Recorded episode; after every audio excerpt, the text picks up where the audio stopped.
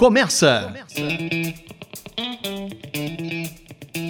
Quatro Vox, quatro amigos, quatro vozes num bate-papo informal. Política, economia, cultura, aqui no Quatro Vox, um podcast de opinião.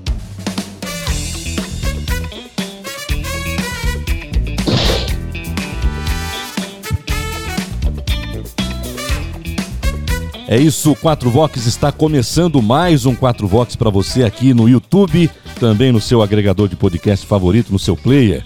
O 4 Vox, eu, Marcelo Franchosa, José Luiz Corte, Nando Pires, Alexandre Castanha, mais uma vez. E aí, rapaziada, beleza?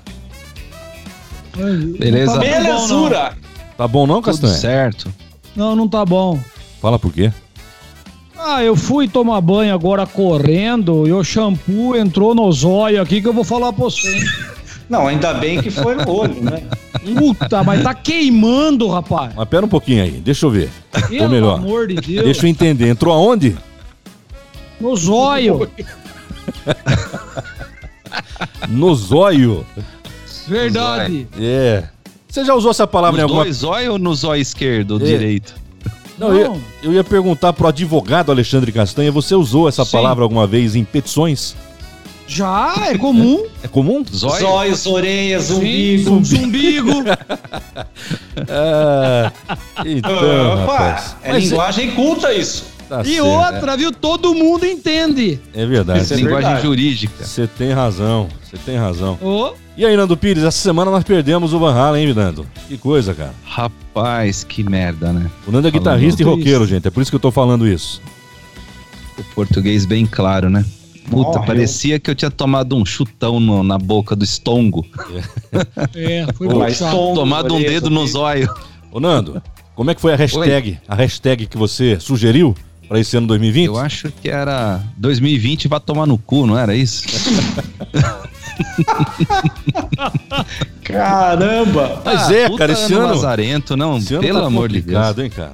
Não, vocês olham o que aconteceu essa semana, eu acho que foi ontem, eu recebi a notícia que a China teria recusado a carne nossa do Brasil. Hum. Ô meu, o nosso, se a nossa carne tiver com coronavírus, lá a chinesada toda, rapaz, fica enchendo o saco. É, Nossa, é só sanitária só, pros carne. outros, né? Não, e o nosso é só carne, lá todo mundo. É Puta verdade. sacanagem. Fora que lá tem um 2 bilhões de habitantes e não morreu cinco negros lá, né, cara? É, Cê- e cê dá uma olha as estatísticas, fervidinha. você fala, Põe no asfalto de 40 graus com a carne frita. não tá batendo esse trem aí, né? Vamos pro assunto de hoje. Mais um 4 Vox, vamos lá. A surpreendente nomeação do desembargador Cássio Nunes Marques para ministro do Supremo Tribunal Federal, Federal deixou inúmeras perguntas no ar. Algumas delas dizem que já foram respondidas. Por exemplo, como é que o nome dele chegou ao presidente Jair Bolsonaro, hein? Há quem diga que ele foi levado por amigos íntimos do presidente. Por que a pressa em nomear o substituto de Celso de Mello? Talvez a descoberta de que o currículo do Cássio tem incoerências. Isso responde à pergunta. O certo é que a nomeação do novo ministro do STF aumentou ainda mais a certeza de que a forma de escolha dos membros dos tribunais superiores aqui no Brasil precisa ser revista. E o 4 Vox de hoje vai tratar do tema justiça, vai trazer o tema STF contra o STF e você vai entender o porquê desse tema durante o nosso podcast hoje. O 4 Vox começando. Ô Corte, você é advogado, vamos lá. Você conhecia esse desembargador agora nomeado para o STF, Cássio Nunes Marques? A primeira coisa que todo mundo fez, acho eu, quando o nome dele surgiu, é ir lá no Google e digitar o nome, né? Cássio Nunes Marques. Quem seria? Era um ilustre desconhecido, a verdade é essa. E agora conhecido de muitos. Conhecia ele, Corte? Olha, na verdade a gente jogou bola lá na década de 70. É, ele era centroavante, eu era back, né? Tá bom. Então a gente tinha um contato. Essa foi Eu acho que você era o centroavante e ele Cobeck, hein? Peraí, peraí, Corte, peraí. Essa vocês não esperavam, Quem né? que ficava com o Beck aí? Que eu Não, quero é isso que eu tô perguntando. Eu quero perguntar o seguinte agora pro Castanha. O que, que, é essa, que, que é essa corrida maluca no fundo aí, Castanha? É, são personagens que eu admiro. Hanna-Barbera. Tá. Tô vendo o Mutley. É o Dick Vigarista. Então, é, o Dick Vigarista. Isso, isso. Pra quem tá vendo o vídeo, É. tá vendo. Quem não tá vendo, o Castanha colocou no fundo da câmera. É o Dick Vigarista Você sabe, é, nós vamos tratar de alguns assuntos que eu acho oportuna a aparição do Mutley. Eu gosto muito do Mutley, sabe? Podia ter a risada dele aqui nesse momento, hein? Eu, É verdade. eu acho que é oportuno colocar. Você, nós vamos falar de Supremo Tribunal Federal. E se vocês olharem a minha imagem aqui no quadro, tem uma luz iluminando a minha cabeça. Olha lá. Porque para falar do Supremo precisa ser iluminado. Ah, precisa. O Corte, continua a eu, história eu aí. não queria que não tivesse uma luz iluminando minha testa, viu, cara? Continua a Mas história ela do, ficou do futebol, Corte. refletiva. Vamos lá, gente. Vai lá. Bom, na verdade é o seguinte, é, brincadeiras à parte aí, vocês me perdoem, mas é, tem, tem horas que a gente precisa descontrair mesmo. Ele era um ilustre desconhecido, realmente, é, aqui para nós do Sudeste, tá? Porque, veja, ele faz parte do Tribunal Regional Federal da primeira região, que envolve aí Distrito Federal, Bahia e estados lá do Nordeste, Maranhão, Piauí, de onde ele é nascido, originário, não é? Então, realmente, a gente não conhecia. Se perguntar quais desembargadores fazem parte eh, dos tribunais, por exemplo, do Sul, a gente também não sabe. A gente tem mais ou menos noção, alguns aí que apareceram na mídia mais recentemente, julgando em grau de recursos aquelas ações lá do Tribunal de Curitiba não é? Que são cinco ou seis, seis cinco ali do, eh, do Tribunal Regional lá da, da região sul. Então a gente realmente não tem. Então por isso que parece a um primeiro momento que era um ilustre desconhecido. Se perguntar também os juízes do Superior Tribunal de Justiça, tem muita gente aqui que não vai saber. Eu mesmo, a gente conhece aí um ou outro, porque o processo seu acaba caindo quando chega no STJ, ele é, ele é relator, ou então a gente vai, vai buscar quem são os demais desembargadores, ministros, aliás, que compõem aquela turma, não é? Para a gente saber como é que eles pensam, como é que eles votam, para a gente ter também um norte naquele processo que a gente tem interesse que acabou chegando lá.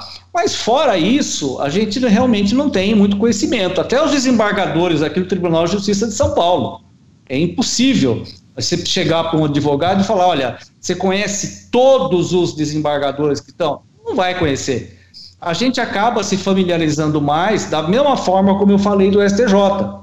Quando você tem os processos que acabam subindo em grau de recurso e a gente vai lá para saber quem é o cidadão, de onde ele veio, como é que ele pensa, que é para você já ver como é que vai ser a decisão eh, que você vai pode vir a ter no seu processo. Agora isso não significa em que ele não tenha aí o tão falado notório saber jurídico, né? Na verdade, o que acontece é o seguinte: Uh, não há uma sabatina, inclusive estava discutindo isso, discutindo não, dando conta dessa informação para um colega que não é da área jurídica, que ele me perguntou se para ser ministro do STF precisava ser doutor em alguma coisa. Falei, não, não precisa ser doutor em absolutamente nada, você tem que ser um advogado militante e em tese que tenha um notório saber jurídico, tá certo? E quando eu falo advogado, tem que ser advogado, tá? Formado em direito, ciências jurídicas, porque o, o, o, membro do Ministério Público que também chega ao STF, ele tem formação na carreira jurídica, a mesma que o advogado tem e a mesma que o juiz tem. Então todo mundo que está no Supremo, no STJ, nos demais tribunais, eles passaram pela origem na mesma formação. Tá? Dali para frente, alguém pode ter prestado concurso para MP, para magistratura e seguiu a sua carreira. E os que não foram para essas carreiras acabaram aí atuando como advogados ou mesmo aí pareceristas, sem ter aquela atuação mais de frente ali nos tribunais. Mas em tese haveria de ter o quê? Um notório saber jurídico. É aquela pessoa que pratica o direito e tem conhecimento aí das das diversas áreas, não é? Tanto que quando você tem uh, para uh, um advogado ser nomeado, indicado, aliás, para compor um tribunal, ele tem que comprovar que, no mínimo, ele tem ali, para cada ano de, de atuação, se exige pelo menos 10 anos de atuação, e em cada ano ele tem que demonstrar que ele tem pelo menos 10 peças jurídicas que ele produziu. Tá? Isso seria um requisito para que ele possa ser indicado numa lista tríplice, quíntupla e submetido aos seus pares no conselho da OAB para que saia uma lista tríplice para o governador daquele estado é, nomear. No caso dele, ele está no TRF 1 da primeira região desde o ano de 2011. Foi nomeado aí pela, pela Dilma, se eu não estou enganado, que era presidente nesse período, tá certo? Então ele tinha alguma atuação sim. Inclusive, uh, fez parte aí do anuário da Justiça do STJ no ano passado, 2019, e aí eu vi uma reportagem sobre ele no, no, no site aí Conjur Consultor Jurídico, não é? E me chamou a atenção que ele estava dizendo ali que proferia em torno de 600 é, decisões por dia. É um volume expressivo e ele creditou a esse volume expressivo de decisões. Na época, ele ocupava a vice-presidência do tribunal. Veja, ele foi alçado ao TRF1 em 2011 e em 2019 já chegou à vice-presidência. Então não dá para você dizer que é um Zé Mané, não é? Que foi colocado ali e depois ele, né? Porque se botar um Zé Mané que não tem a mínima condição, a mínima capacidade em algum lugar, ele vai ficar estático ali, porque ele não consegue crescer dentro daquele ambiente que ele foi colocado. Se ele realmente não tem capacidade, não tem condições. Então ele chegou ali à vice-presidência. Então nós temos que entender que realmente tem capacidade, tá? E nessa entrevista aí ele, ele creditou a, a essa quantidade grande de decisões que ele proferia ao acervo daquele tribunal é, que estava todo digitalizado, não é? E que isso realmente ele permitia um, uma produtividade grande. Agora, o fato de em tão pouco tempo ele 2011, agora em 2020, ser indicado ao Supremo Tribunal Federal, uh, não me parece, pelo menos num primeiro momento, é, que foram lá pinçar um cidadão ali completamente desconhecido, sem capacidade, etc. e tal. A forma como existe, como há essa indicação aos tribunais, nós até já comentamos aqui, e pensamos nós aí que é, poderia ser modificada, o tempo de permanência nessas cortes é, superiores também poderia ser modificado, tinha que ter um prazo determinado né, não pode ficar ali até os 70 anos. Fizeram essa alteração até para permitir que o Celso de Mello ficasse até esse ano de 2020, tá? Não foi, não foi a, a emenda Celso de Mello, mas se pensou exatamente nele. Tá? Então, a maneira como se dá isso não é nada republicana, isso nós já sabemos. Tá? Ah, não é porque houve a indicação de um juiz, de, de um magistrado que tem formação fez concurso para isso, que a escolha é totalmente republicana, democrática, tudo bonitinho. Não é bem assim. Da mesma forma aqueles que ingressam nos tribunais pelo quinto constitucional, tanto sendo da esfera da classe dos advogados ou mesmo do Ministério Público. Não há essa forma republicana aí. No próximo bloco, eu até vou colocar é, como é que funciona isso e vou dar, trazer um exemplo aqui, não é, para ilustrar melhor isso daí. Mas a princípio causou, poderia ter causado surpresa, até para nós aqui que não fazemos parte da região que esse tribunal atua, não é? Uh, talvez se tinha gente fazendo lobby para outros nomes, e isso a gente já sabia, tanto da área do direito quanto, aliás, da área da magistratura, dos próprios tribunais. O, o próprio tinha o ministro do STJ, eu acho que é o Noronha, o ex-presidente, né? O, o Noronha uh, tinha uma forte é, um forte lobby em cima dele para ele ser indicado ao STF e veio o presidente Bolsonaro e surpreendeu. Para finalizar, eu só quero colocar o seguinte aqui, antes da gente falar mais alguma coisa aqui. Uh, reclamam, né, quando não, não se nomeia alguém num prazo uh, rápido, o pessoal reclama porque demorou. Quando está nomeando alguém, já escolheu alguém aqui às vésperas do Celso de Mello se aposentar, que vai ser a semana que vem, aí o pessoal reclama, oh, mas foi muito rápido. O que nós temos que entender é o seguinte: se você tem 11 ministros no, no STF, o que acontece se você tem o julgamento e que está 5 a 5 ali, chega em 5 a 5 ao empate? Pelo regimento, o presidente poderia votar duas vezes, o que não é nada republicano, que não é nada democrático.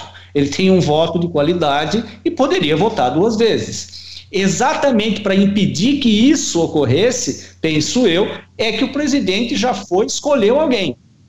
Tá? O Celso de Mello sai, vai ser sabatinado pelo Senado, aprovou, pronto, já começa atuar dentro do STF, para não acontecer o que aconteceu aí tempos atrás, em que ficou uh, meses para que houvesse a escolha de um novo membro, do novo membro para o STF. Bom, eu vou traçar um paralelo aqui. O Supremo tem 11 ministros, Supremo Tribunal Federal, né? Mas a nomeação de um desconhecido, para nós pelo menos, ou da maioria daqueles que atuam na imprensa, pessoal da da Justiça também, cá para nós, né, os nomes citados até então eram todos de tribunais superiores de Brasília. Você citou aí o ministro Noronha do STJ, tinha também o Ives Gândaras Martins Júnior, que é o presidente, foi presidente do TST, Tribunal Superior do Trabalho, estava também. O ministro da Justiça, é André, né? Ministro André também, que é pastor. Aliás, o, ministro, o, o presidente já falou que o próximo vai ser pastor. Deu essa declaração. É como se o Tite nomeasse para. Nomeasse não convocasse para a nossa seleção brasileira, que tem 11 jogadores, lembra do Tite? Treinador? É treinador ainda, né, Castanha? Tá? É treinador. Que é. Cá pra nós a gente tá conhecendo mais o STF do que a seleção brasileira ultimamente, hein? Os, os indicados aí do que os jogadores. É como se o Tite, Tite convocasse um, um, jogador ali, com todo respeito ao tribunal aí, né? Mas daquele time que não tem representatividade, não tem torcida, ninguém quase conhece, o cara tava lá, chegou, sabe? Era reserva, conseguiu ali. É craque, mas não jogou. No mínimo é craque sim de bastidor, porque para chegar pro STF, cá para nós, hein? Tem que ter. Tem que ter trâmite, o trânsito nos bastidores em Brasília. Ô Castanha, surpreendeu você? Você é advogado, Castanha, e aí? Olha, eu não sei, Marcelo, se tem que ter trânsito em Brasília. Eu não sei, eu, eu lembro bem do Marcelo Nascimento, que foi um dos maiores estelionatários do Brasil, ele é o cara que se passou como o filho do dono da Gol. Mas eu não quero traçar esse paralelo com esse senhor que está para ser nomeado ao Supremo Tribunal Federal. Aliás, eu nem conheço esse esse é, juiz do Tribunal Regional Federal da primeira região como disse o Corto, eu nem sabia que ele era da primeira região, mas não é essa a questão que eu quero discutir. Eu quero puxar para um, um lado completamente diferente, é pouco se importando, ou melhor, pouco me importando quem é o escolhido. Eu sempre fui um crítico do Bolsonaro quando, no meu entender, eu achava que tinha que criticar. E sempre fui um.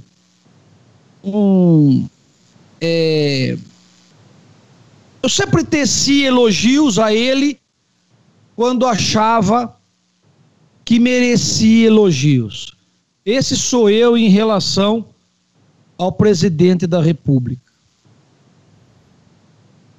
Quando o Bolsonaro entrou, é, é sempre uma esperança nova que se que ilumina o país quando um presidente é eleito pela população. Isso sempre se renova, tempos em tempos. E era uma esperança muito grande, pelo menos eu depositava, de que algo diferente pudesse ser feito. E eu não vou criticar em hipótese alguma a nomeação desse senhor. Eu nem o conheço. Como é que eu posso falar A ou B se as decisões são boas na minha, na minha visão ou ruins? Mas eu esperava algo completamente diferente no que diz respeito à nomeação dos integrantes do Supremo Tribunal Federal. Era isso que eu esperava que o presidente Bolsonaro colocasse a mão. Essa era a questão que a gente deveria estar discutindo. Um novo mecanismo e não a porcaria do mecanismo atual para que a gente caia de novo nos mesmos riscos, nos mesmos vícios e nas mesmas questões, tal e qual outros presidentes caíram também. Por que, que nós deveríamos ficar à mercê dessa situação e não discutirmos uma nova metodologia da escolha dos ministros do Supremo? Distanciando, mas aí precisa ter coragem, precisa ter peito para fazer isso. Distanciando o ministro cada vez mais dos integrantes do, do executivo. Eu sei que a nomeação é feita pelo presidente, mas o que se esperava era pelo menos o primeiro passo para um distanciamento. Isso que eu pensava em relação ao presidente Bolsonaro. Então, Quanto ao moço que está sendo é, nomeado, pouco me importa. Pouco me importa se ele tem penetração, pouco me importa se é o fator político que está interferindo, pouco me importa se ele é do Nordeste ou do Sul, ou do Norte ou do Sudeste, isso pouco me importa. O que me importa é que nós deveríamos estar discutindo algo muito mais importante do que tão somente a nomeação de um ministro do Supremo Tribunal Federal. Eu alimentava essa esperança e vou alimentar toda vez que um presidente chegar lá. Eu acreditava que o Bolsonaro, com esse jeitão dele, truculento para alguns, jeito dele, normal dele para outros, mas eu esperava que ele colocasse a mão no vespeiro para falar, gente, daqui para frente, eu acho que estava na hora e eu tenho essa oportunidade, já que está existindo uma aposentadoria dentro do Supremo, eu tenho a oportunidade de, além de nomear, mudar o critério de nomeação. E mais uma vez, nós vamos perder a oportunidade de discutir o critério de nomeação. Bolsonaro, lamentavelmente, caiu para mim na mesmice, tal e qual os outros presidentes. Mas eu alimentava uma esperança diferente. Por isso é que eu estou chateado com essa questão não quanto a pessoa, repito, não quanto a pessoa que está sendo nomeada. Para mim, pouco importa o que esse cara fez da vida. O que importa é uma questão muito mais importante, que é a profundidade de discutir a metodologia daqui para o futuro. E perdemos. Me perdoe, mas eu Vou parar por aqui, quero ouvir o Nando, já apreciei bastante o que o Corte disse e eu vou esperar para os 45 do segundo tempo. O Bolsonaro foi muito criticado pelos seus apoiadores, por pessoas que estão ao lado dele. Posso citar aqui Silas Malafaia, que é pastor, né? Rodrigo Constantino, que é um dos membros da imprensa que tem defendido muito o presidente Bolsonaro, pela escolha do novo ministro aí, pelo perfil ideológico, que não sei se ele tem ou não, tá? Mas todo mundo esperava que fosse uma pessoa que defendesse as pautas da direita brasileira, ou como alguns gostam de chamar, da ultradireita brasileira, né? Que tivesse declarado, não sou contra o aborto, que fosse um liberal na acepção da palavra, e tudo indica que o Cássio não é, ao que parece, tem algumas decisões deles. É. Bolsonaro chegou a dizer, vocês, vocês viram ele falar essa semana aí? Não, eu não indico, ou melhor, eu não nomeio, eu indico, quem nomeia o, o, o Senado Federal. Ele saiu com essa até, né? Que a nomeação é feita pelo Senado, ele apenas indica. É claro que a escolha é do presidente, horas, tá? Nando Pires, você é jornalista, você é músico, não tem obrigação de é, conhecer a fundo os tribunais brasileiros. Agora, a impressão que fica é que a situação dos filhos do presidente, ou de alguns deles aí, também dentro do STF, interferiu nessa nomeação ou teve algum peso na decisão do presidente. Foi a impressão que passou. Você pensa assim também ou não? Olha, Marcelo, quando eu recebi a notícia da nomeação desse ministro, inicialmente, antes da imprensa levantar esses dados a respeito do, do currículo, eu fiquei contente, porque era um cara que vinha da própria estrutura do, do judiciário e tinha carreira no judiciário. Então, essa é uma diferença grande, por exemplo, das duas últimas nomeações, que foi o Alexandre de Moraes e o Toffoli que eram advogados, né? E apesar de que os advogados têm a formação jurídica, assim como os procuradores e os juízes, os magistrados têm, todos têm, mas é, eu vejo como uma banda, vai. Vou comparar aqui, fazer uma analogia dentro de, um, de uma banda onde um toca a bateria, outro toca o baixo, outro toca a guitarra. São instrumentos diferentes.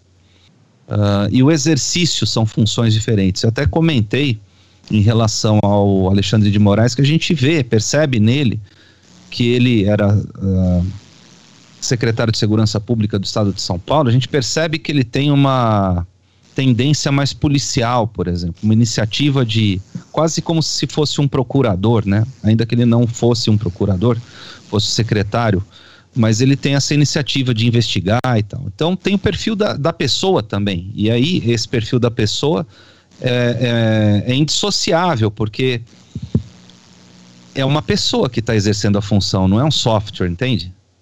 Então eu acho que esse é um dos pontos. E com relação a, a depois do.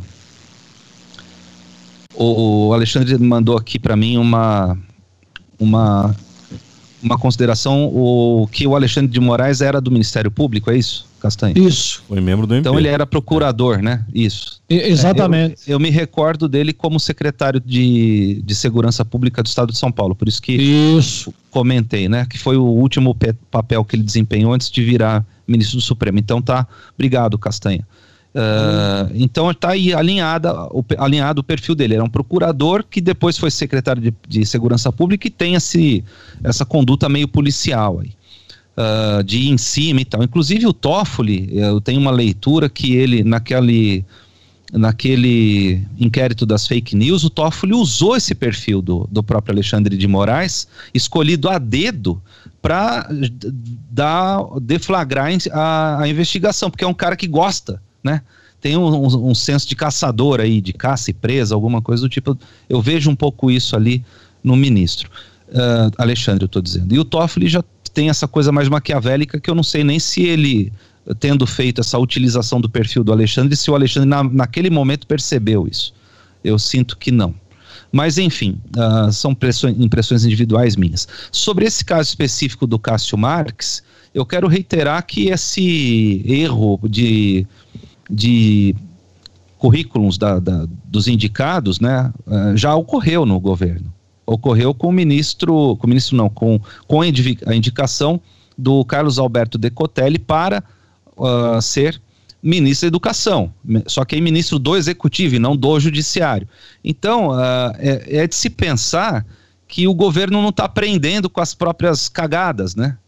Acontece um negócio há três meses atrás, sei lá, seis meses atrás, e aí acontece igual em seguida eu, eu não consigo imaginar por que, que o Estadão ele é mais inteligente que a ABIN. Sabe? É foda, né? Tipo assim, o, o, serviço de inteligência que apoia o governo, que está na mão do general Heleno, que é o braço, um dos braços direitos aí do governo do ponto de vista da proximidade com o presidente, não, não, não consegue dar o Google que o Marcelo falou no início e verificar se o, o currículo do cara está impecável. E você vê que a moça, o moço lá que trabalha no jornal, qualquer veículo de imprensa, tiveram essa ideia de verificar o currículo tanto do primeiro, do, do Decotelli, quanto desse. Então é, é, é uma coisa assim que parece que tá. Parece que o cara vai fritar o ovo e vai errar sempre, sabe? Vai fritar 300 mil ovos, vai errar todos. Você fala, pô, mas você não aprende é ser incompetente, né? E aí entra um pouco do que o Corte estava falando, né? Que o, o ministro aí, ele tem uh, o, o, ministro, não, desembargador Cássio Marques, né? Ele consta no currículo dele que ele não fez, que ele fez o, o pós-doc dele lá, mas não fez. E, no entanto, ele acrescentou no, no, no currículo dele, porque eu não, eu não vejo que alguém vai pegar uma informação e vai colocar dentro do currículo dele, mesmo com erro de tradução, e o cara não vai ver por exemplo, quem faz meu currículo não é minha mulher, não é meu filho, não é meu pai, não é minha mãe, não é meu amigo, sou eu que faço o meu currículo. Se esse currículo é da autoria dele mesmo e não é de terceiro, é meio complicado acreditar que ele errou na tradução. Ele pôs do que no Google e se tivesse escrito qualquer coisa lá ia, ia colar e, né, saber ler ele sabe, ele é magistrado, ele é desembargador. Então não, não é possível que, que isso tenha acontecido com esse nível de, de engano na minha percepção. Eu vou dar um exemplo. Quando eu escrevo Ed Van Halen, tal, que faleceu, eu dou um Google para ver se é um D, 2D, se tem é com Y que termina, porque Ed tem um monte de maneira de escrever. Pode ser com IE, o Halen, né, Van Halen, pode ser com dois L's ou um L o cara é holandês, pô. Isso é um sobrenome holandês. Eu não tenho, como o Marcelo disse, eu não tenho obrigação de saber do de jurídico para falar de termos jurídicos para falar desse assunto, mas eu também não tenho obrigação de saber escrever o nome de ninguém direito se o cara está eh, escrito numa língua completamente estranha da minha. Mas eu, pô, eu tenho a ferramenta na minha mão, eu posso perguntar, né? E tem o Google. Então eu, eu não entendo isso como uma coisa boa. E eu acho que nesse caso aí específico, não é só a questão da competência que o Corte falou uh, e reiterou que pode ser que o cara tenha competência. E deve ter a competência. Mas se trata do, do zelo com a ética. E esse zelo com a ética é comportamento. Então, pode ser o, o cara mais competente do mundo se ele não tiver uma ética à altura do cargo de um ministro de um Supremo Tribunal, que tem que respeitar as leis, e nós vimos 300 milhões de vezes. É ministro que solta a gente, é ministro que divide o parágrafo indivisível único da Constituição, é ministro que exerce função de, de procurador, que, que o, como que o próprio órgão que julga pode investigar. Né? Tudo isso já foi salientado e levantado aqui. Então, tem uma, uma quantidade enorme aí de papéis que eles estão acumulando lá e que não são papéis que deveriam estar acumulados. Agora, você pega o cara da Procuradoria Geral da União lá, esqueci o nome do cara lá, ó, como é que chama? O Augusto Aras. Ele é praticamente o advogado do, do, do Bolsonaro, na minha opinião, né? Ele não está exercendo o papel dele dentro da procuradoria como um procurador. Ele está aliviando para o Bolsonaro várias, várias vezes. E o Bolsonaro, na minha opinião, tem uma cara de pau assim gigantesca de ir na televisão e falar que ele matou a Lava Jato. Ele não acabou, ele matou a Lava Jato. Porque não tem corrupção no, no, no governo, sendo que todos os filhos dele e a esposa dele estão investigadas aí com, com, corrupção, porque o Marcelo bem lembrou, inclusive. Então é, é, é, é uma sequência de fatos e ações que tende a, a mostrar para nós que a gente está retrocedendo. E o, a cagada mais cagada, mais fedida dessa, desse amontoado de bosta é justamente o cara que foi votado para minimizar a decadência, ou atrasar a decadência, ou até promover um, uma, um crescimento, porque todo mundo votou no Bolsonaro como uma alternativa antipetista. Inclusive, os lavajatistas fizeram isso. E ele pegou carona naquela onda anti-PT, que é uma onda que ele não era protagonista principal. Tem o Olavo de Carvalho, tem ele, tem o, o Sérgio Moro, era o protagonista principal. E aí ele vem e fala que ele matou a Lava Jato, bate no peito, assim. E a turma grita mito. Eu falo, porra, fudeu, cara. Porque é, é, é só mitologicamente que isso aí pode. É, é esquizofrênico o eleitor do Bolsonaro, sabe? é muito esquizofrênico. Eu acho bizarro, assim. Eu entendo aquele voto lá de trás no Bolsonaro, porque era a única coisa para tirar o Haddad, que é um cara que endossa, por exemplo, ia visitar o presidiário Lula na época, para saber o que fazer, que é, é, um, é o cúmulo, um candidato à, à presidência, visitar o presídio, o cárcere, para pedir conselho para um presidiário, alinhavado com uma ditadura aqui que taca carros de combate em cima das pessoas, que é a Venezuela. Então não dá, assim. E aí diante da, da cruz e da fogueirinha, né, da caldeirinha, todo mundo votou no menos pior que até então parecia ser o Bolsonaro. Mas com o pacote veio, né? Vieram os filhos, vieram os processos dos filhos, da esposa e tudo mais. Eu acho que nós estamos bem fodidos, Marcelo. E agora, pior, fudido e sem Van Halen. Porque antes você podia tomar uma, um goró, tomar uma tequila e botar o Van Halen tocando guitarra, né? Agora não vai ter mais disco do Van Halen, nós vamos ter que ouvir as músicas que ele fez brilhantemente, mas as que já estão gravadas, não vai ter coisas novas. E ele é, justamente tem o Van Halen, né? É, essa característica da inovação. Então, quando um cara que inova sai do cenário, a gente fica meio perdido, viu? Sinceramente. Até eu tive um papo com o Regis Tadeu, via Twitter. Ele falou: escreva na, na. Escreva, ele falou assim. Não vai aparecer mais nada no livro da guitarra. Eu falei, poxa, mas está condenando o futuro. Ele falou, aí eu, eu acrescentei, espero que você esteja errado. E ele falou, não estou errado, o tempo dirá. E eu espero que ele esteja errado, né? Porque a guitarra é um instrumento muito forte, muito bonito e vai ser sempre muito bom aparecer alguém aí para inovar. Olha, sobre o currículo turbinado do indicado aí para o STF, ministro Nunes, aliás, isso não é privilégio só dele, não. Eu acho que agora o Brasil está descobrindo que a maioria das pessoas, dos profissionais, faz isso. Eu desafio você a pesquisar currículos e currículos aí, Brasil afora, em todas as áreas, tá?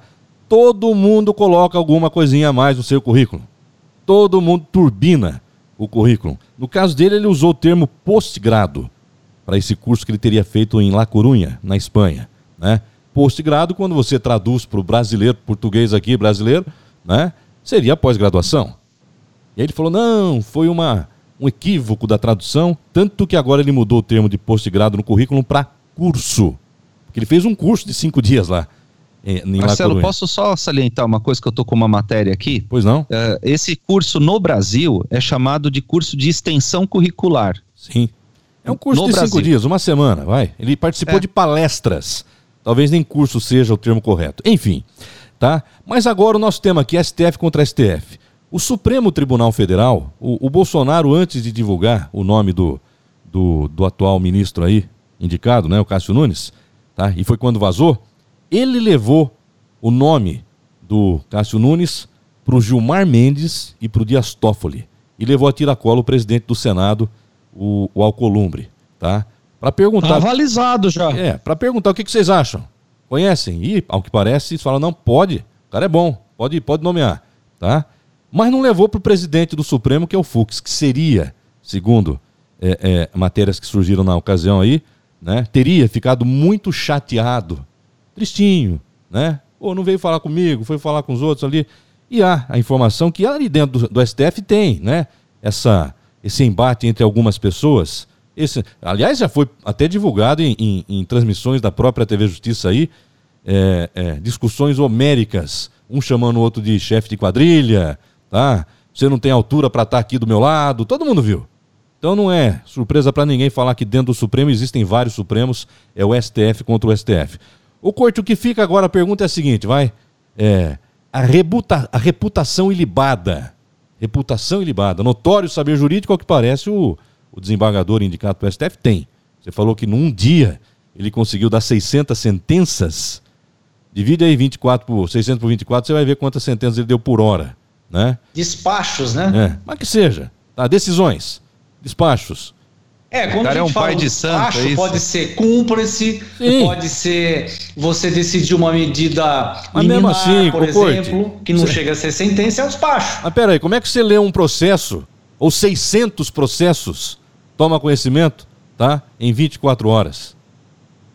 É, Olha, é para isso que tem os auxiliares. Ah, tudo então, bem, você, tudo por bem, exemplo, você tem tá. uma gama de processos que são idênticos. Muito bem. Todos, por exemplo, vou dar é. uma coisa é, prática aqui é, 100 processos ou 500 processos tratando aí Mesmo de assunto. correção monetária ah, tá das bom. diferenças de poupança. Ah, não vou entrar então, nesse quer dizer, é um despacho Aliás, que serve para todos os processos. Não estou colocando Olha, em xeque... Marcelo, eu fiz ah. a conta aqui. Ele ah. deu um despacho a cada 2 minutos e 40. Não quero deixar aqui a, a impressão de que eu estou dizendo que ele não tem... Não é isso, teve má fé, nada disso. Aliás, tomara que todo desembargador, ministro, juiz no Brasil tenha essa produtividade. Ele também alegou que o novo Código Civil brasileiro permite essa celeridade. Enfim, é, é isso que o Corte falou. Numa decisão ele pode ter influenciado em vários processos, tá?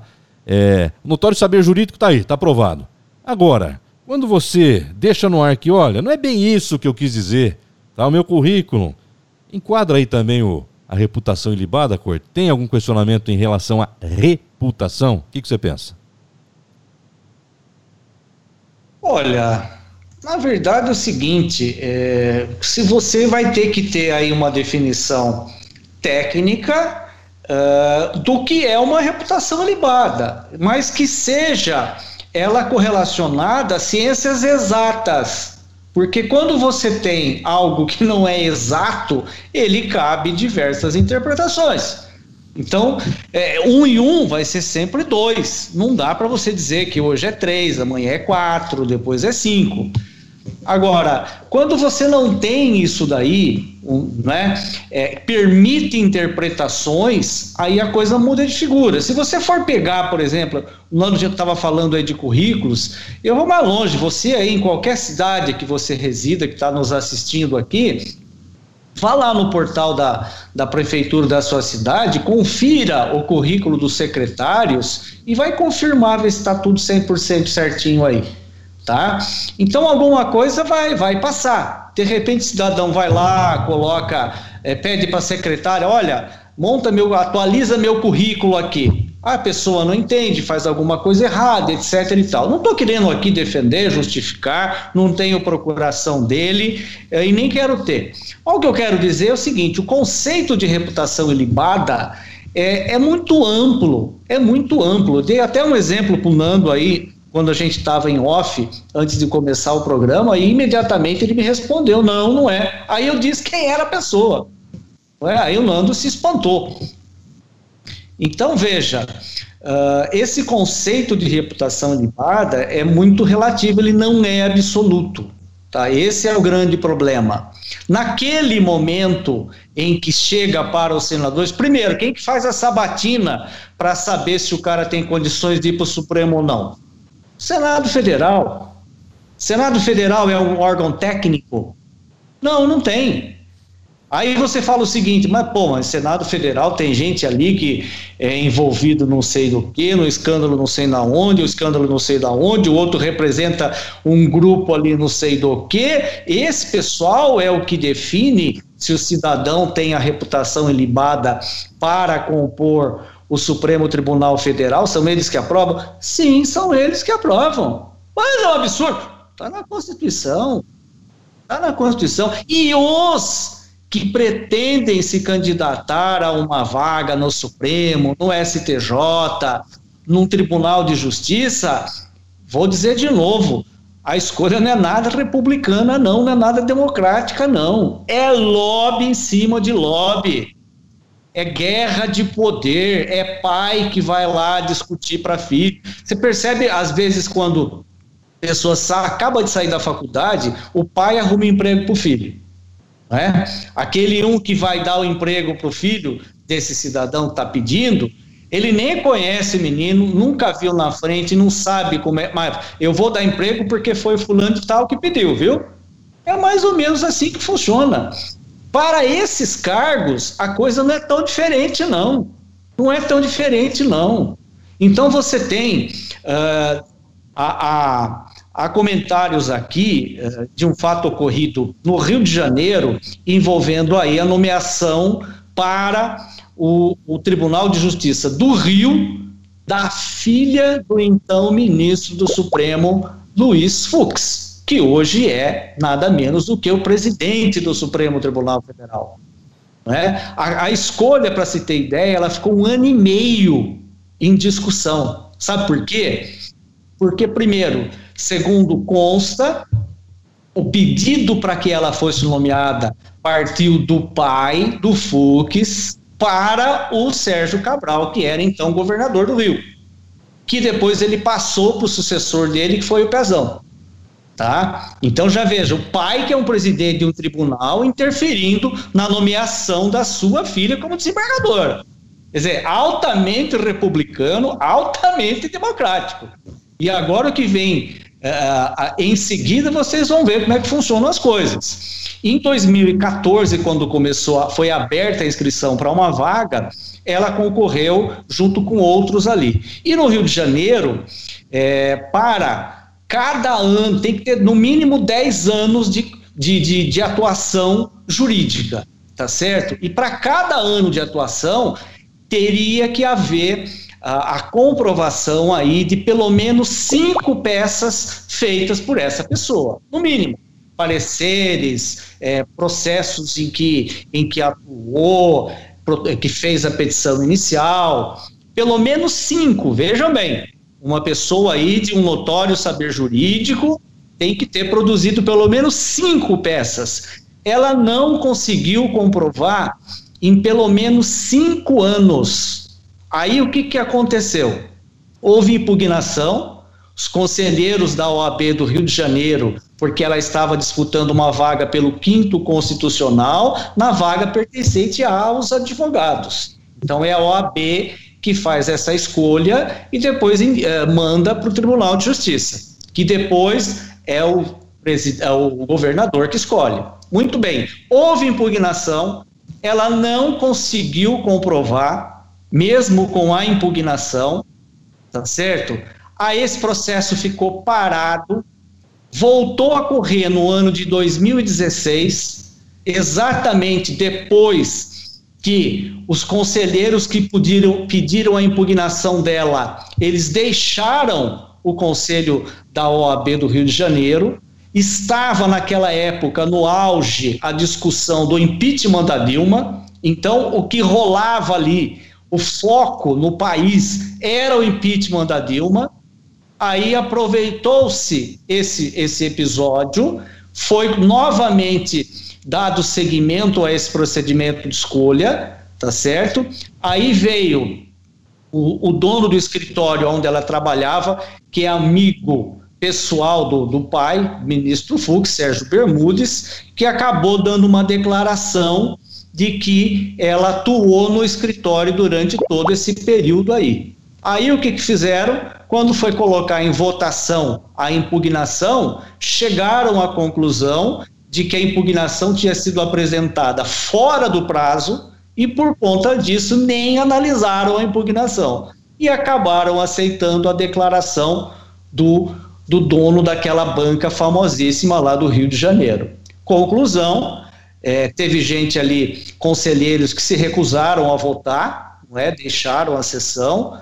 Aí ela foi, acabou sendo uma das escolhidas, tendo seu nome submetido ao Tribunal de Justiça. No Tribunal de Justiça houve lobby por parte do pai, teve conselheiro ali, teve desembargador que inclusive é, chegou a dizer isso na época, Diversos desembargadores, em função disso, nem compareceram na sessão de votação, mas no fim, por esse lobby todo, ela acabou sendo uma das mais votadas pelos desembargadores.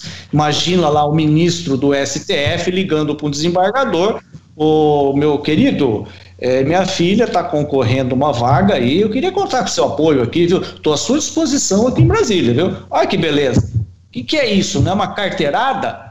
Imagina se eu lá, olha, sou advogado aqui de Araras, viu? Ó, vota meu, no meu amigo lá do Rio de Janeiro. Quem é você mesmo? Eu sou advogado de Araras. Ah, tá, entendi. Não tem a mesma força, evidentemente. E aí o que aconteceu? O nome dela foi, é, no dia seguinte que foi enviado para o, o, governador do estado, Pezão, no dia seguinte já foi publicado no Diário Oficial, se tornou uma desembargadora do Tribunal é, do Rio de Janeiro, Tribunal de Justiça do Rio de Janeiro. Então é um exemplo como são feitas essas escolhas, Nando a gente critica, etc e tal, mas dentro da própria magistratura, aqueles que estão num cargo mais elevado acabam atuando em favor desse ou em favor daquele. E evidentemente, quando não, não alguns ali mais fanáticos, vamos dizer, quando não, não é escolhido aquele que esse cidadão estava pretendendo ou estava apoiando, aí começam a disparar de tudo quanto é lado. Aí vai lá os famosos dossiês, que rolam, inclusive, principalmente na política. Né? O cara, quando é candidato a alguma coisa, eleitoralmente ali, prefeito, governador, presidente, tem um grupo que fica ali vasculhando a vida do cara para descobrir se ele, por exemplo, matou uma rolinha quando era criança, para dizer que ele cometeu crime ambiental pelo menos uma vez na vida, sabe? Os famosos dossiês ali, que é para você pegar e denegrir a imagem do cidadão. E é a mesma coisa que eu, eu vejo acontecer aí.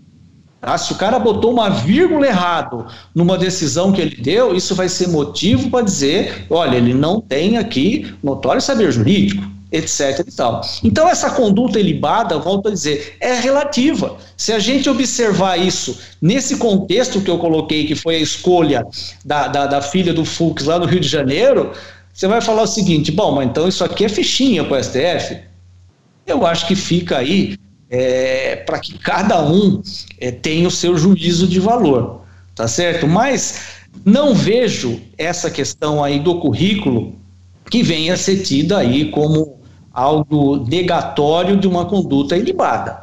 Eu acho que é, justificável, volto a dizer, não tem procuração para defender, não quero fazer isso, espero que faça um bom trabalho lá, mas o que a gente vê é que essas indicações aos tribunais nem sempre não são baseadas integralmente na técnica. Tem aquele viés político, a identificação com a, com a ideologia, com aquilo que prega aquele que está nomeando, é, é um pedido pessoal de alguém. Lamentavelmente, é dessa forma que acontece. Agora, as pessoas precisam entender também que quem está nesses tribunais é, tem que ser o mais imparcial possível.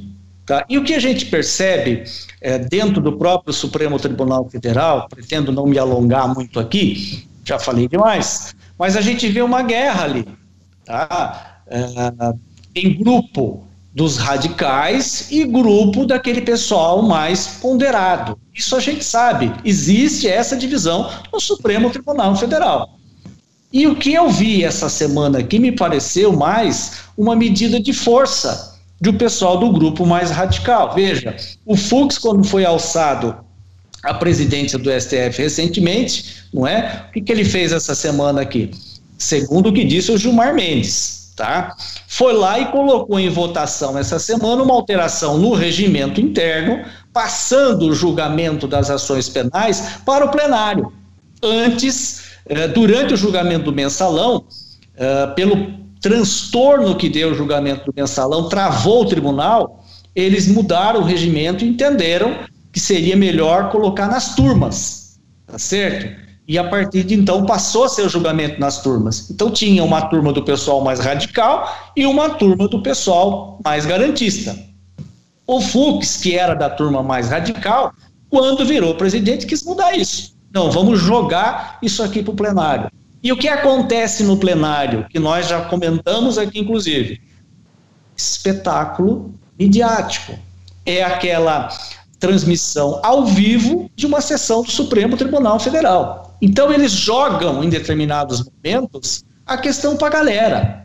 Infelizmente é isso que acontece. Quando você tem nas turmas, não é transmitido. Então ali não tem pressão da mídia, não tem pressão do jornal A, da televisão B, não tem pressão. E é desta forma que o juiz precisa decidir, sem a pressão, porque ele precisa ter a consciência tranquila para interpretar corretamente o que está escrito na Constituição Federal que, aliás, as matérias que vão para o Supremo Tribunal Federal, todas são afetas à Constituição. Isso é uma regra, inclusive, da própria Constituição. Quais são os, os recursos que chegam para o Supremo Tribunal Federal? Tá certo? E depois tem aquelas questões originárias, uma ação penal que envolva alguém que tem foro privilegiado. Mas nessa questão aí da mudança do regimento, já estou chegando ao fim, o que, que aconteceu com isso? Primeiro, que foi algo, no meu ponto de vista, uma satisfação pessoal do presidente. Não, agora eu estou mandando, vai ser desse jeito aqui, beleza? Só que, quando você tinha nas turmas, isso possibilitava aquele que foi o vencido de recorrer ainda ao plenário, a todos, ou seja, caberia um recurso, tá certo? Desta forma, não tem mais recurso. Então você tem ali a transmissão ao vivo de uma sessão, não é? E, e o problema do direito é aquele problema que a gente vê no jogo de futebol. Jogo de futebol tem torcida. O que a gente vê no direito, na justiça, com as transmissões ao vivo das sessões, é torcida. Então a gente tem a torcida daquele pessoal que quer ver o sujeito na cadeia, que quer ver o sujeito fora de algum cargo, independente do mérito da questão, independente do que consta nos autos. E quando a gente fala de ação penal, é a verdade dos autos. Tá certo? Esse é o problema. Aí o que acontece? Quem está aqui do lado de fora, a gente não sabe. Nós, como advogados, às vezes, quando você lê o processo, você fica em dúvida. Agora, imagina quem não tem o conhecimento daquilo que consta no processo.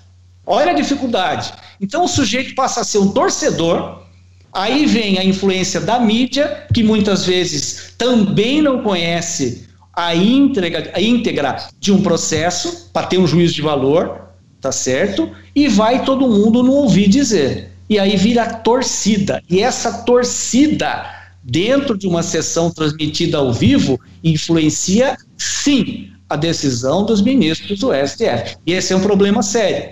Porque aí a gente não faz justiça. Existe uma diferença grande entre direito e justiça.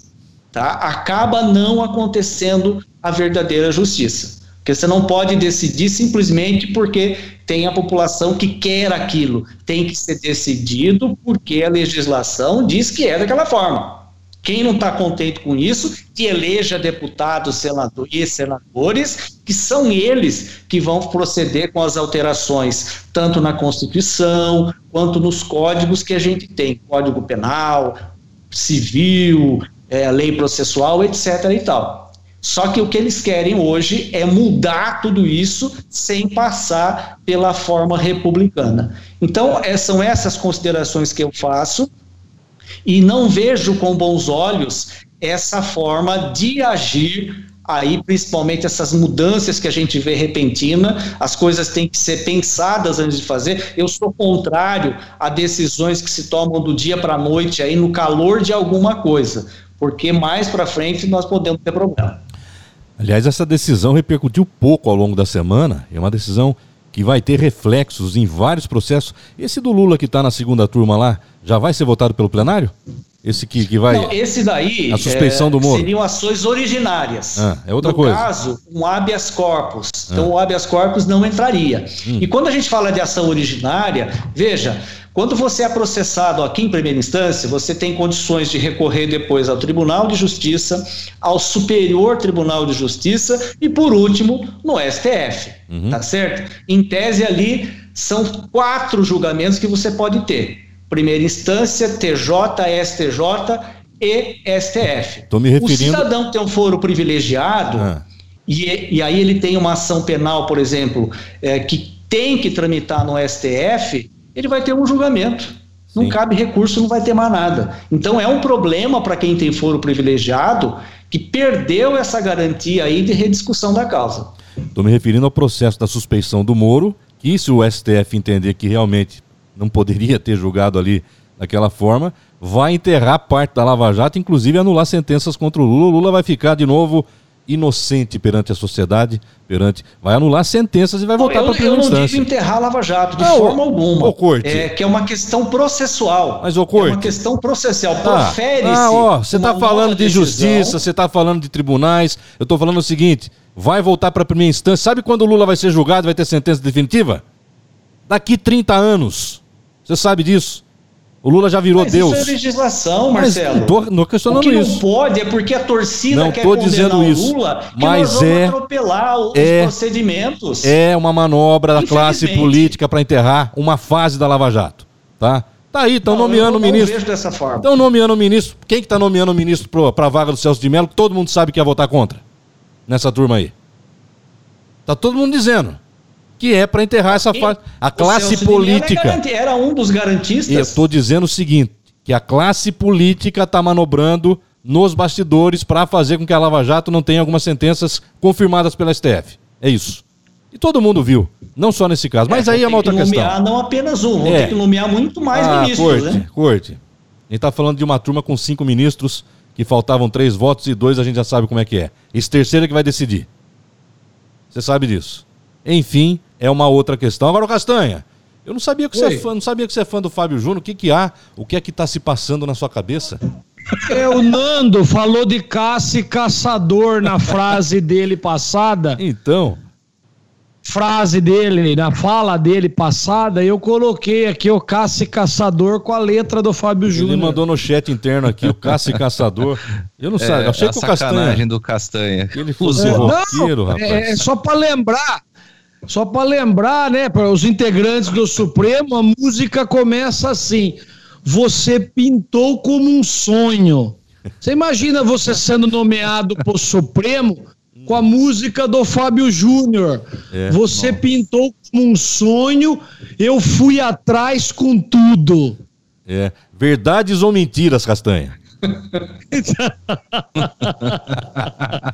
Ó, partindo aqui, Olha. falta o Castanha, falta o Nando falar ainda também. É, o assunto é importante, tem reflexos na sociedade brasileira. A questão da indicação dos ministros para os tribunais superiores, desembargadores, em Castanha, a gente já falou sobre isso aqui. Você não acha que esse pessoal tinha que ter mandato? Olha, Tempo. Marcelo, eu, eu, eu, na minha avaliação, algo tinha que ser mudado, como eu disse no primeiro tempo aqui do programa. Eu esperava que mudasse, mas não vai mudar não. Vamos continuar na mesmice, na questão. Eu nem critico os integrantes do Supremo, eu muito menos esse que vai entrar. Eu disse isso. Eu, eu estou criticando a origem da coisa. E o problema está na origem, o problema está em como nomear. Mas tem que ser muito macho para quem está sentado na maior cadeira abrir mão e se distanciar da nomeação. Eu não dou, eu não estou dizendo para passar o bastão para outra pessoa, para outra pessoa para nomear um integrante do Supremo. Não é isso. Eu estou dizendo que tem que ser muito macho, tá? Para que essa distância entre a nomeação e a presidência da República aumente. Isso não vai acontecer já. E nós vamos continuar com essa situação desse jeitinho, né? É, é, cuidando, cuidando de coisinhas miúdas enquanto a boiada está passando. Então, eu esperava muito mais é, de quem está com a batuta na mão. E confesso para vocês que eu já fiquei chateado demais em função de tudo que está acontecendo aí.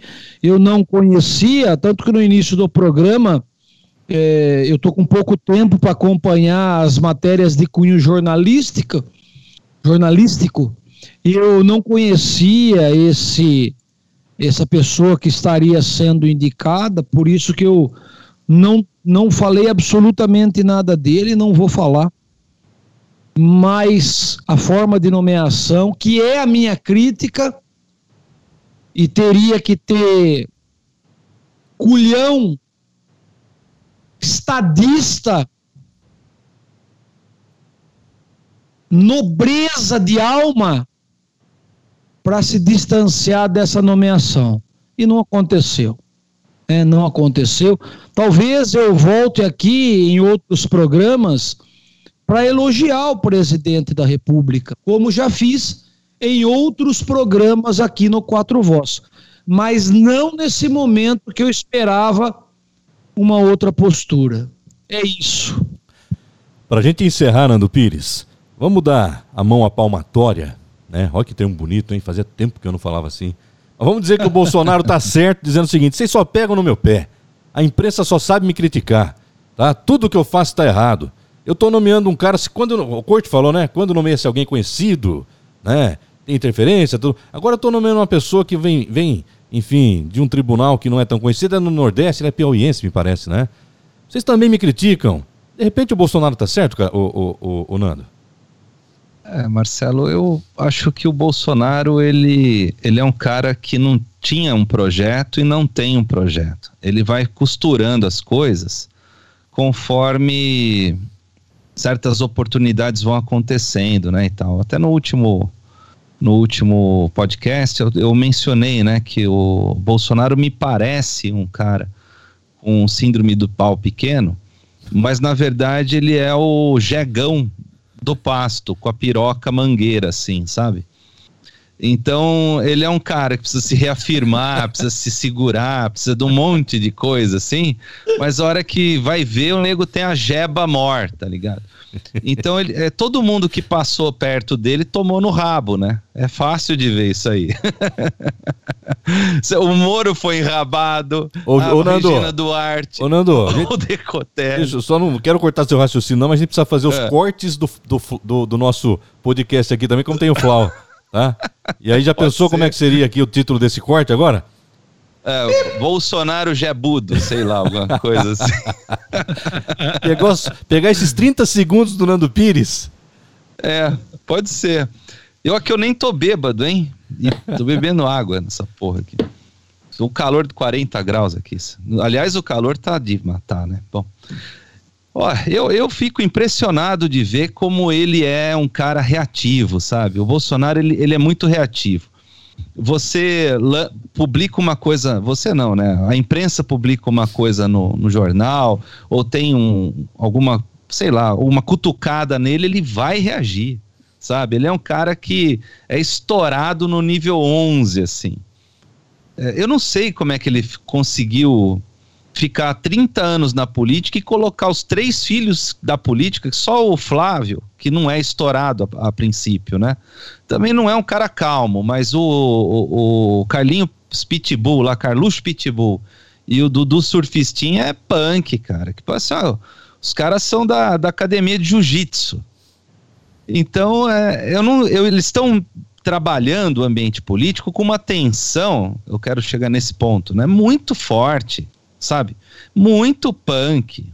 Eu tava vendo aqui, parece que a. Eu tava vendo umas notícias, parece que a ministra da Agricultura falou que as vacas vão solucionar o problema das queimadas. Eu não aprofundei, claro que tem algum tipo de uh, malabarismo jornalístico nessa chamada, que é para chamar atenção para a pessoa clicar, tanto que eu guardei aqui o link, eu vou ler depois. Mas assim, é, é muito complicado é, o governo do Bolsonaro, porque ele não fala o que ele tem que fazer. E ele vai fazendo coisas que não tinha que fazer. Então, assim, ninguém queria matar a Lava Jato. A gente queria que se tornasse numa espécie de depuração constante da, da corrupção, né? E ele falar que no governo dele não tem uh, corrupção, é como o próprio Corte falou aí, por exemplo, né? Ele deu o exemplo de que os, as pessoas do judiciário não conhecem todas as outras pessoas do judiciário, porque é o Brasil é, uma, é um país imenso, tem várias regiões com muita gente que trabalha. Então, a gente não, não tem esse poder de onisciência e onipresença para conhecer todo mundo. Beleza, concordo plenamente. E nesse sentido, concordando, eu posso concordar também que deve ter corrupção, e é 99,99% provável que tenha corrupção dentro do governo federal, seja ele lá na, no gabinete da onde Judas perdeu as botas. E é corrupção no governo federal. E ele falar que no governo dele não tem, é muito estranho. Fora a, todas as investigações que a gente sabe que estão em andamento. Então, assim, Marcelo, é, é, é, um, é um perigo, cara. Eu, eu realmente tem que ter o como é que cinto de castidade para ir falar com, com o homem lá, cara. Senão tu vai tomar rola. O, o, o Bolsonaro não, ou, é, flor, não é ou flor que se cheire. Torcer para que o Bolsonaro vire um eunuco, né? É, pode ser, mas aí, aí não tem como, né, cara? É, é, é um instinto dele, é preda... o, o, Bolsonaro é extremamente predador, né? Essa é a hora Ele que o cara para o podcast Carluxo... e vai lá no Google digita eunuco, né? Prossiga, o Bolsonaro vai. é muito briguento, cara. Nossa é. senhora, que homem, filha da mãe. Ele brigou com o presidente da, da Argentina agora, esses dias aí. Hoje, sei lá se foi hoje, foi ontem. O homem briga com a sombra. Ele brigou com a imprensa, sabe? Fala, porra, nós elegemos o, o Giraia da presidência, meu. Não dá, pô, larga disso, cara. Para, toma um calmante. Pelo amor de Deus, ó, algum psiquiatra aí que esteja nos vendo, dá um frontal pra esse cara, porra. Esse, esse homem não pode ficar sem. É, é difícil, cara, lidar com o bolso. Aí ele. a cristofobia foi o cu da cobra, cara. Puta que pariu. Cristofobia de cair o cu da bunda, cara. Ele usou esse termo na ONU, né? Cristofobia, é. Cristofobia seria a, a, a fobia, o medo de Cristo. Olha isso, cara. O homem foi uh, pregado numa cruz, teve, foi chibateado antes disso, carregou a própria cruz na via sacra depois tomou a lançada no, no peito, que é a lança. Uh, tem algum nome esse golpe aí? Agora eu não me lembro. Mas assim, tu ia, agora ainda tem a cristofobia. Fala, meu Deus do céu, cara. Dá sossego, Bolsonaro. Deixa nós quieto, velho. Sabe? Sei lá, faz alguma outra coisa. Vai pescar. Eu não sei que esse cara tem, que ele tem que fazer. Ele tá pegando fogo naquela porra daquele Pantanal, ele falou que não tá, né? Aí ele foi pousar. O avião não pôde pousar por falta de visibilidade por causa da fumaça. Então, assim, é, é, é, sabe uma piada depois da outra? E só que o Brasil não é uma piada, né? Meu filho vive aqui, o filho de todos nós vive aqui, o filho de, das pessoas que estão nos assistindo vive aqui. A gente precisa que esse negócio esteja minimamente organizado e em funcionamento. Então, é, é nesse sentido que eu fico uma, muito triste, cara. Uma interrupção? Claro. Curta e grossa. Descobri aqui no âmbito do Senado Constituição e Constituição e Justiça definindo o que é uma reputação ilibada tá? É rápido isso, é a qualidade da pessoa íntegra. Considera-se detentor de reputação libada o candidato que desfruta no âmbito da sociedade de reconhecida idoneidade moral, que é a qualidade de pessoa íntegra, sem mancha, incorrupta. Ponto. Coisa que não falta no é Senado, né? o próprio não, Senado. É a definição do Senado. O Senado é, é que definiu isso, isso que eu tô falando. O próprio Senado. Exato. Isso. Olha só. E, é. e, a gente viu o Decotelli, que era para ser ministro da Educação, ser fuzilado, queimado e descartado exatamente por um furo no, no currículo, né? Aliás, para furar o currículo dos outros, você vê que o Bolsonaro. Ô, Ô Nando, você conseguiu, você, você conseguiu me assustar, Nando Pires. Eu levei o um susto aqui. É verdade. Você também, Castanha. Eu assustei, claro, cara. Porra. Eu não assustei ninguém. Eu assustei, eu cara. Quem, tá se, ah, quem assusta o pessoal é o Zé Giromba lá. Eu da, assustei. Conclua aí. Presidência. Não, é, é isso, sei lá. Tem que é. dar umas camisinhas extra G lá, large plus, extra size pro homem. Eh, uma pornô lá pra ele sossegar o fogo dele lá e tomar um frontal. Fala, cara, para de enrabar todo mundo, velho. É. Você vai tá enrabando o Brasil inteiro, Pantanal pegando fogo. Pantanal é um, é um negócio cheio d'água. Sabe o que é o Pantanal? Um bagulho cheio d'água. Aquela porra lá é, é, inundada que conseguiu pegar fogo com esse cara. É, é, muito. Esse cara é pirofágico, bicho. É, lembra o, a, o maluco lá, o Nero, imperador de Roma? Sei lá, vou falar mais dele. Eu tô rezando pra essa merda passar logo, sabe? Eu, acaba, pelo amor de Deus, Olha, acaba. Vamos pro, pro, próximo. Tá bom. É, a gente podia ficar falando, você sabe que eu gosto da espontaneidade do presidente Jair Bolsonaro. Ele tá errado muitas vezes porque ele representa o Brasil. Quando ele fala mal do, da esposa do presidente da França, pega muito mal pro nosso país, repercute mal lá fora, tá? Mas ó, é, e ele assumiu, no dia da posse dele, ele falou: Eu vou colocar fim ao politicamente incorreto. E é o que ele está fazendo, exatamente isso. Vocês viram na live dele ontem? Tá? Que não vi, não vi. No meio do caminho. Ele fez uma live dentro de um navio da, da Marinha, né? Tinha lá uma agência da, da Caixa, ele fez a live de dentro do navio, é, lá no Pará, deve ser nas comunidades ribeirinhas ali. Imagina, numa rede social, na timeline, postam de tudo. E o cara chamou ele de corrupto na timeline. Ele soltou os cachorros em cima do cara, mas xingou, fa xingou, falou alguns palavrões. Então, ele não tem filtro. Ele é o que o brasileiro é, tá? Porque o cara quando chega lá, a prefeito, vai vereador, prefeito, governador, aí o cara tem que ser depurado, né? É, é assim, viu, Nando Corte Castanho, e para você que está acompanhando. Nobre vereador, né? Nobre excelência. Excelência! Isso. Né? No plenário é isso. Nos bastidores o cara xinga a mãe de todo mundo. Tá? E o Bolsonaro é isso em público. E muitas vezes prejudica a imagem brasileira. Mas, ó, eu não acho que ele está errado em certas coisas, não. Não acho.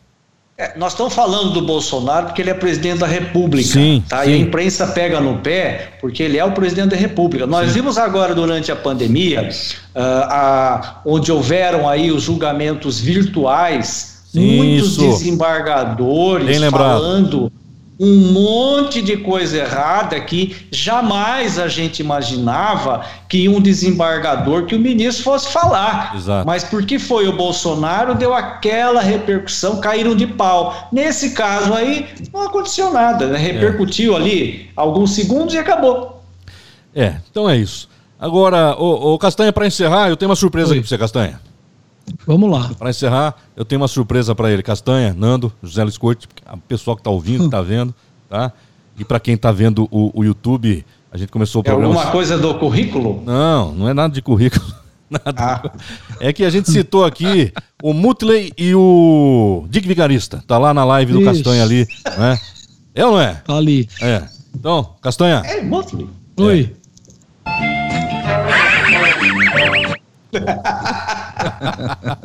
quer de novo? Quer de novo? Vamos lá.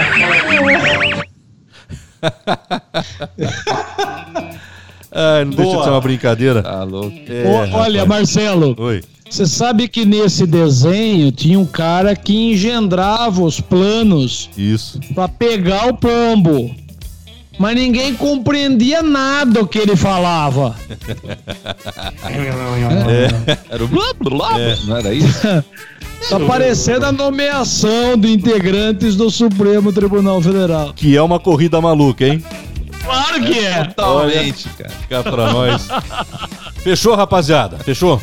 Fechou. Fechou. Então tá bom. Agradecer quem acompanhou. Assine o nosso canal. Pedido especial para que você assine o nosso podcast, assine o nosso canal no YouTube Dá um curtir aí, comente, compartilhe. É muito bom saber que você nos acompanha toda semana aqui. José Luiz Corte, Alexandre Castanha, Nando Pires e eu, Marcelo Franchosa. Então, rapaziada, todos fiquem com Deus. Um abraço, até a próxima. Valeu? Vamos valeu! É, valeu, gente!